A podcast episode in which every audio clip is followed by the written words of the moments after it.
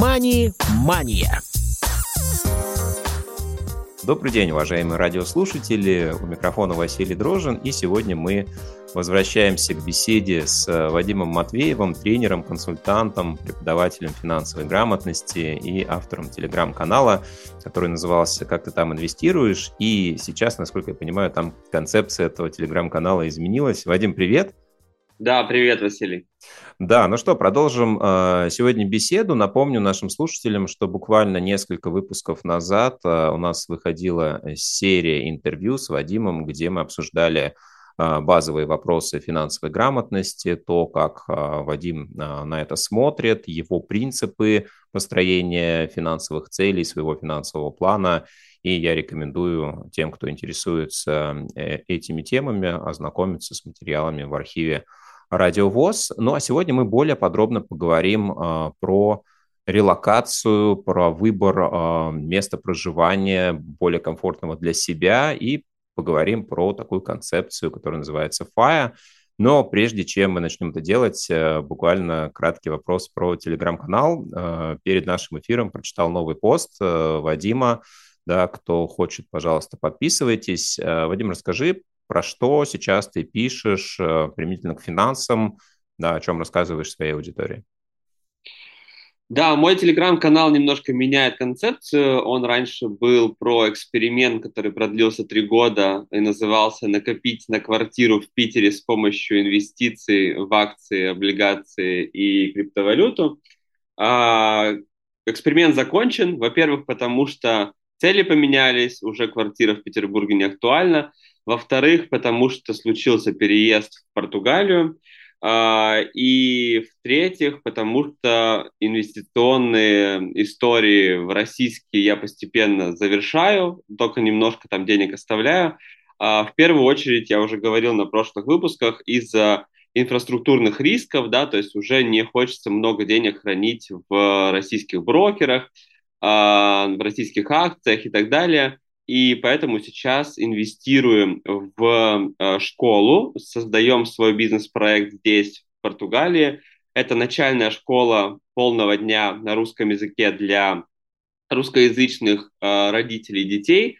И часть денег мы сейчас инвестируем туда, я про это тоже пишу в канале, э, и пишу про то, как мы создаем здесь бизнес, какая специфика ведения бизнеса в Португалии. И дальше буду продолжать делиться своими наблюдениями с точки зрения личных финансов, финансовой грамотности. Вот про это будет канал. То есть Португалия, бизнес, личные финансы и разные мои мысли по этому поводу. Название еще не придумал. Если у вас есть варианты, можно их написать мне в канал. Классно. Ну, получается, что вы уже планируете бизнес э, в новой стране, и про это э, попробуем тоже сегодня э, поговорить. Хорошо, давай начнем с такого понятия, как концепция FIRE, да, то есть когда человек выходит на досрочную пенсию в том понимании, что он может позволить себе делать все, что захочет, не ориентируясь на какие-то финансовые потоки, которые ему нужно зарабатывать активным трудом. А, скажи, вот твое представление а, в зависимости от того, а, достиг ли человек уже финансового благополучия настолько, да, чтобы позволить себе, например, выбрать другую страну для проживания – и при каком уровне дохода, с твоей точки зрения, а, вот эта концепция наступает? А, да? То есть э, понятно, что не в а, количественном выражении, а когда ты можешь удовлетворить все свои потребности или какой-то базовый круг. Вот есть ли для тебя понимание, когда ты, допустим, придешь к ФА и вообще стремишься ли ты к этому? Да, я в свое время зачитался тоже статьями про эту концепцию, и мне, меня зацепила, знаешь, какая мысль? А, вот история возникновения этой концепции, что ее создали, по-моему, могу врать, а, лучше меня проверить, создали айтишники из Америки, которые получают и получали очень большие, большие деньги, да, большие зарплаты, и в какой-то момент осознали, что, во-первых, они не хотят работать э, через там 10-15 лет, а во-вторых, возможно, их карьерный рост пойдет э, вниз. То есть они сейчас на пике своей карьеры получают максимум, который возможно получать на рынке. А в дальнейшем, во-первых, из-за возраста, потому что все-таки в большей степени на рынке ценятся такие молодые айтишники, да, и чем старше ты становишься, тем э, там меньше у тебя возможность найти какую-то классную работу. Насколько я это вот э, понял эту концепцию. И у них возникла мысль, э, а почему бы сейчас на вот этом пике, когда я получаю очень много денег, и мне столько не нужно просто, да, почему бы мне не откладывать часть этих денег э, на свою пенсию, выйти на пенсию в 35, да, я вот очень часто в интернете вижу на пенсию в 35, да, это про концепцию FIRE. Я посчитал, а, всю эту историю, то есть открыл а, калькулятор пенсионный, а их и очень много, кстати, э, калькуляторов, можно легко их найти и загуглить, ввел все свои цифры туда и понял, что у меня эта история не совсем работает. То есть, во-первых, мне уже 30, а, во-вторых, а, я не хочу выходить на пенсию в 35, в-третьих, э, я не могу сейчас себе позволить откладывать э, там больше половины своего дохода.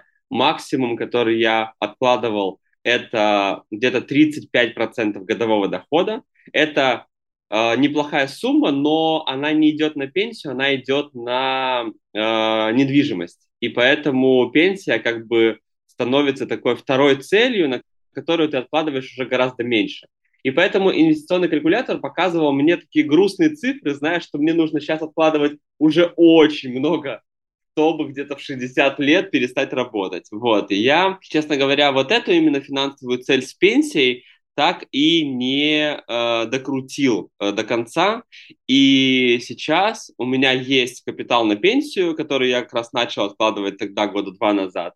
А, но завершил, потому что приоритетные цели стали другие. Сейчас эти две приоритетные цели я уже называл, это бизнес и недвижимость, но я хочу, честно говоря, хотя бы понемногу все равно откладывать. И, честно, я пока не воспринимаю это как э, именно пенсионные накопления. Вот пока у меня не получается это делать так. Э, я воспринимаю это как такой, знаешь, капитал, который можно потом куда-то направить. То есть это и не подушка вроде бы на черный день, про который мы с тобой говорили, да, до этого, а, но это как будто такой вот капитал, который очень гибко можно куда-либо инвестировать. Вот сейчас это у меня называется пенсия, а в дальнейшем это может быть, не знаю, и бизнес-цели, и цели по здоровью какие-то, да, вот. Поэтому Fire круто, но пока не для меня. Вот. Не знаю, как у тебя, Василий, расскажи.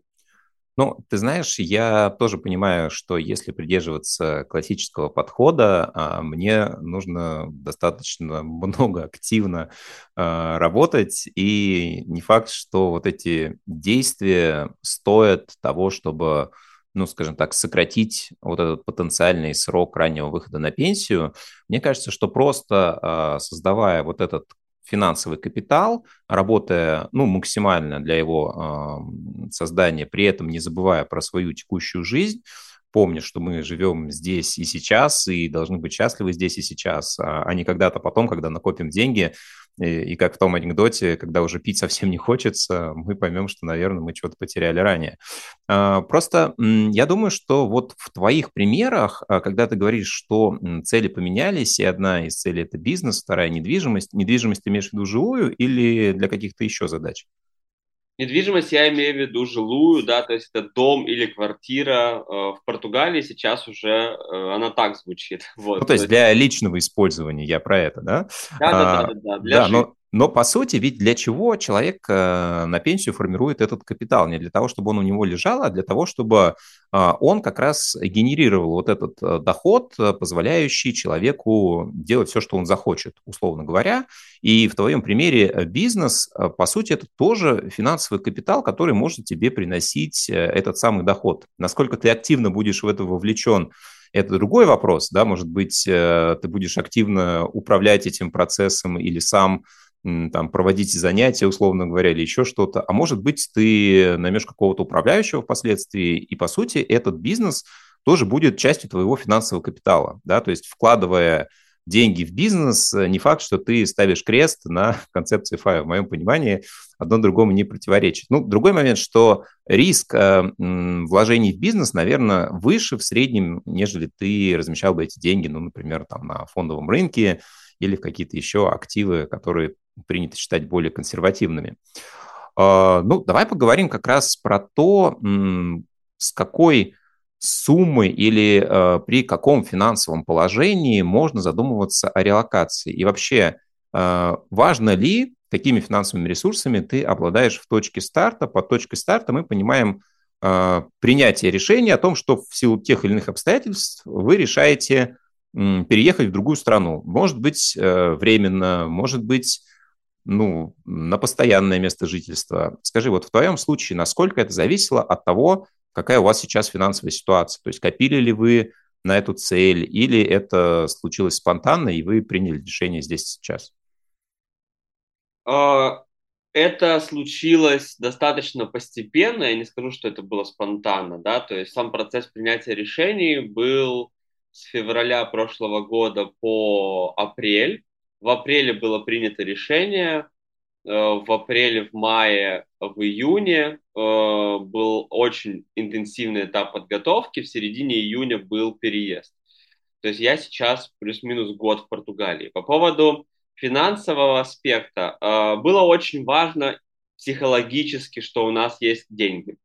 Мы понимали, что у нас есть подушка, она достаточная для того, чтобы прожить полгода без заработка э, в Португалии, и мы понимали, что если вдруг что-то идет не так с точки зрения э, дохода, мы идем в подушку.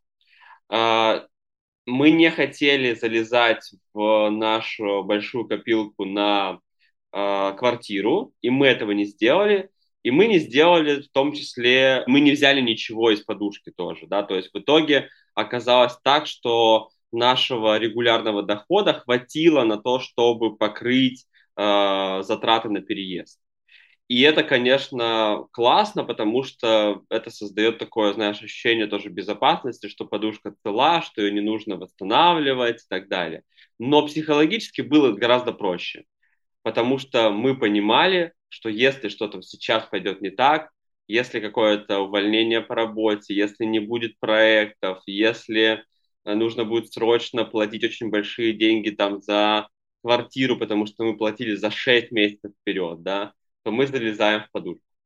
И не знаю даже суммы, стоит тебе называть или нет, то есть какие-то затраты, которые вот уходили на на сам переезд. Интересно это? Ну, а, я думаю, что интересно при условии, что а, апрель прошлого года, я так понимаю, что это как раз время, когда, ну, условный спрос на переезд, он зашкаливал. Да, ведь я думаю, время, когда вы переезжаете, тоже имеет огромное значение, да, и спрос на все услуги, начиная от э, базовых там, билетов, да, заканчивая стоимостью аренды в той или иной стране, это, конечно же, имеет огромное значение. А, вот э, как у вас это происходило в апреле прошлого года? Да, э, ну мы были готовы к тому, что, например, билеты будут стоить в разы дороже, чем мы привыкли, потому что я вообще обожаю путешествовать, и я понимал, э, что мне там легко найти какой-то билет по акции, еще 5-7 лет назад улететь в Китай за 9 тысяч рублей, в Барселону за 2 тысячи рублей, это была реальность. И, конечно же, в апреле прошлого года э, мы столкнулись с тем, что ну, цены совсем э, другие, и мне было тоже проще, потому что я знал, как э, мне найти самый оптимальный и недорогой маршрут. И мы выбрали маршрут Петербург, Минск, Вильнюс, и потом только Лиссабон. А, но мы в Вильнюсе сделали большую пересадку на два дня, потому что у нас был четырехмесячный ребенок на тот момент на руках. И, конечно же, мы такую огромную дорогу не могли бы выдержать, если бы не сделали большую а, пересадку в Вильнюсе, прекрасно погуляли по этому городу и потом двинулись дальше. И... А, имеется в виду перелеты, вот э, Петербург, Минск, Вильнюс? Э, Петербург, Минск перелет, Минск, Вильнюс автобус. Тогда была там самая адекватная граница, но мы, к сожалению, на ней простояли 4 часа. Но это реальность того времени. Я не знаю, как сейчас это все происходит. В Вильнюсе два дня пересадка и потом самолет до Лиссабона. Э, вот, это был самый недорогой вариант. И на тот момент я сейчас специально листаю свой Телеграм, потому что я про все это писал. А, я сейчас хочу посмотреть, сколько это стоило. То есть по времени это заняло где-то ну, 3-4 дня да, в общей сложности. 3-4 дня, э, да, и стоило 35 тысяч рублей на человека. Угу. Эти билеты все 35 тысяч рублей на человека, но, соответственно, ребенок бесплатно везде. А, вот, а на меня и на жену по 35 тысяч, это 70 тысяч рублей стоил наш приезд в Лиссабон из Петербурга в апреле прошлого года. Вот, это, ну, такая сумма приличная. В обычное время мы потратили, не знаю, в пять раз меньше, я думаю. Но мы понимали, что другого варианта нет. Следующий вариант по стоимости где-то 150 тысяч на двоих через Стамбул с пересадкой в сутки. Вот, в два раза дороже мы понимали, что окей, ну там тоже не очень удобные были пересадки, вот, окей, мы будем делать большую пересадку в Вильнюсе, и нам так будет комфортнее. Вот это большой расход. Что еще из больших расходов? Это, конечно же, аренда квартиры, потому что недвижимость взлетела в цене, и Лиссабон не исключение. Мы сняли за 900 э, евро в месяц двушку, 50 квадратных метров, 20 э, минут до океана, э, на машине 20 минут до Лиссабона, на электричке 30 минут до Лиссабона. То есть мы живем в пригороде. И, соответственно, коммуналка у нас выходит где-то 120-150 евро. Итого за квартиру мы платим 1050 евро. К сожалению, пришлось платить за полгода вперед, потому что спрос был бешеный, и те, кто сдавал квартиры, они осознали, что могут э, запрашивать сразу полугодовую аренду. То есть нам нужно было заплатить 900 умножаем на 6, да. А, вот эту сумму мы заплатили э, единовременно, и эта сумма у нас была в виде таких накоплений, да, то есть мы ее специально там откладывали последние месяцы э, в Петербурге, мы ни на что больше не откладывали, то есть мы остановили процесс э, накопления на э, подушку, на квартиру, и мы э, начали откладывать на переезд. Мы эту сумму накопили и единовременно ее внесли э, за аренду э, квартиры. Вот это была такая существенная трата. Все остальное, честно говоря, это бытовые расходы. Э, мебель у нас в квартире была, поэтому нужно было докупить что-то по мелочи бытового. Продукты у нас плюс-минус также выходила, как в Петербурге, особенно по тому курсу, да, в прошлом году в июне, в июле, ну, в общем, до конца года почти курс держался на уровне 60-65 рублей за евро, поэтому мы очень хорошо жили, э, как в Петербурге, то есть расходы не сильно возросли. Возросли расходы на аренду, и, соответственно, э, ну, добавились расходы на ребенка, да, потому что до этого мы жили Э, без ребенка, сейчас добавились на него расходы там на няню, еще какие-то вещи, да, по мелочи. И я считал, что наши расходы выросли на 30% с переездом. Вот, на 30%, если вот так грубо округлять, то мы стали больше тратить. То есть те деньги, которые мы раньше откладывали, мы сейчас их стали тратить на жизнь здесь. А вот скажи, скажи, а, получается, вот этот рост в 30%, он связан с тем, что сама структура расходов поменялась? Ну, то есть у вас, например, появились статьи, расходы, а, статьи расходов, которых не было в Петербурге. Либо же а, они одни и те же, просто ну, стоимость этих услуг, продуктов, она выше в Португалии, чем там, в Петербурге, в России в среднем мы не стали тратить на что-то другое. Э, мы живем плюс-минус так же, как в Питере, тратим на то же самое, да, это еда, одежда, э, техника, коммуналка, аренда, а, единственное, что добавилось, мы купили здесь машину, когда мы приехали. Мы хотели ее купить в Петербурге. Еще до переезда мысль эта возникла. Мы поняли, что с ребенком это очень удобно. Плюс мы живем в пригороде, это гораздо удобнее перемещаться на машине. И это, конечно, другой уровень комфорта в целом. А, мы приехали и через пару месяцев купили себе автомобиль. И теперь тратим на его обслуживание. А, я, честно, пока еще не считал именно с точки зрения того, насколько это выгодно, или наоборот, он съедает у нас очень много э, денег, но по моим ощущениям это плюс-минус выходит так же, если бы у нас было два проездных.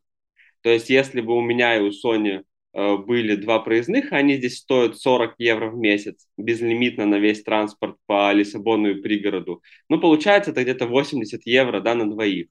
А, на бензин нас выходит плюс-минус так же сейчас, где-то 80 евро в месяц. Все остальное вышло плюс-минус так же. А, я имею в виду статьи расходов. И если еще по цифрам, да, я считал недавно совсем, сколько нам нужно для комфортной жизни э, на троих. И у меня была цифра где-то 3000, 3500 в месяц, то есть евро, да. Это комфортная жизнь, ни в чем себе не отказывая, путешествия здесь же, здесь же какие-то большие покупки, например, там, купить себе дорогой проектор в дом, да, это тоже сюда же. Это какие-то подарки, помощь родственникам, здесь же благотворительность, то есть много всего, э, в чем не нужно себя здесь ограничивать, у нас выходит в сумму 3000-3500 в месяц. Все остальное, э, я имею в виду отложить на квартиру, отложить на еще какие-то цели, это уже плюсом идет к этой сумме. Угу. Хорошо, давай поговорим про то, почему Португалия. То есть, э, когда вы принимали решение, а, вы руководствовались какими-то факторами при выборе места, страны. То есть Португалия – это какая-то старая мечта, или вот вы э, взвесили, рассмотрели несколько вариантов и приняли решение в зависимости там, от набора очков по каждому критерию? Да, Португалия это страна, которая действительно выиграла по, а, по вот такой табличке, наверное, с критериями.